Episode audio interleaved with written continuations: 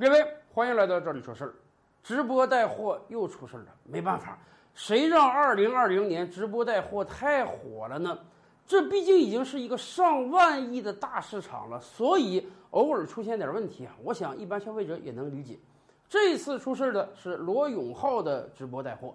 前一阵啊，他在一次直播的时候卖了一个皮尔卡丹的羊毛衫，结果后来货品卖出去之后，哎，才发现。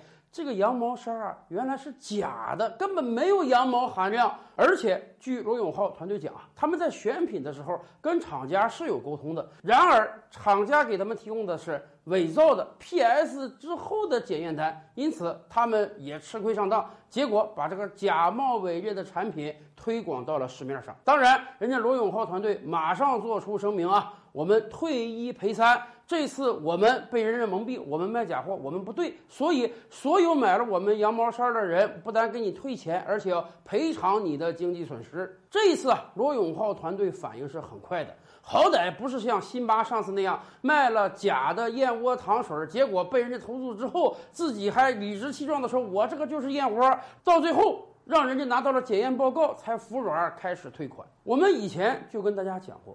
今天这种直播带货啊，和以往的明星做广告它是不同的。以往明星做广告，你是个代言人，你收广告费。说实话，你很有可能真的你连那个厂家都没去过，你连人家怎么生产那个产品你都不清楚。哎，你就为了赚广告费，你去做代言。即便这样，你也是有风险的。你代言那个厂家如果出问题了，那个产品如果出问题了，虽然你不用像罗永浩这样赔偿消费者的全部经济损失，但很有可能你那个代言费是要吐出来的。而直播带货不一样啊！直播带货，你不单是这个产品的宣传者，你更是这个产品的实际售卖人，你是合二而一的。换句话讲，你不光是做代言，你还开商店了。我们消费者是直接从各路网红那儿直接买货的，所以一旦产品有问题，消费者找不到别人，只能找各路网红。那么当然，我们也清楚，辛巴也好。罗永浩也好，人家是直播界的大 V，顶级网红，拥有顶级流量，人家搞一场直播能卖个几亿、十几亿。所以，当真正出事的时候，他们是不能在乎这些小钱的，哪怕五六千万我也得赔。我不赔了，我就没有这个名声了，以后我还怎么赚几百亿呀？所以，对于这些顶尖网红来讲，我们给他的建议是：以后你一定要搞好选品了。你要考虑清楚，如果你在选品的时候不谨慎的话，那么砸的是你自己的招牌。你不但要赔钱，甚至有可能要担上法律责任。现在不有人就说嘛，说辛巴有可能迎来十几年的牢狱之灾。当然，这个可能性不大，但是起码经济损失你是有了。而对于我们广大消费者来讲，我觉得。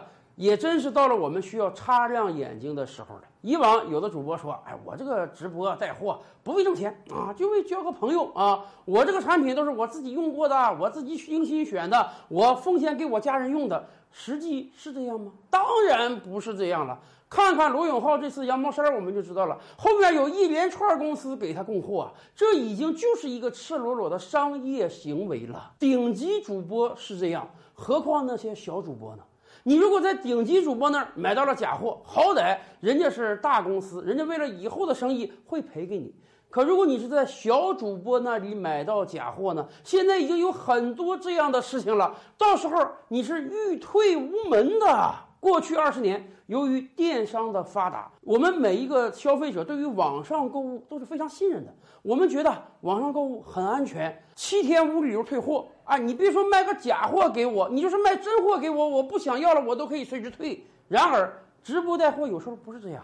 直播带货，你是先要把钱打给人家的，你拿到货之后，很有可能那个主播都不干了，那个产品链接关闭掉了，你连评价都评价不了，何况退货呢？顶级主播拥有非常完善的商业模式，他的团队几百人、上千人，尚且会出现辛巴、罗永浩的假货问题，何况那些就几个人单打独斗的小主播呢？所以，对于消费者来讲，我们真得随时擦亮眼睛，直播带货要看得准才行啊！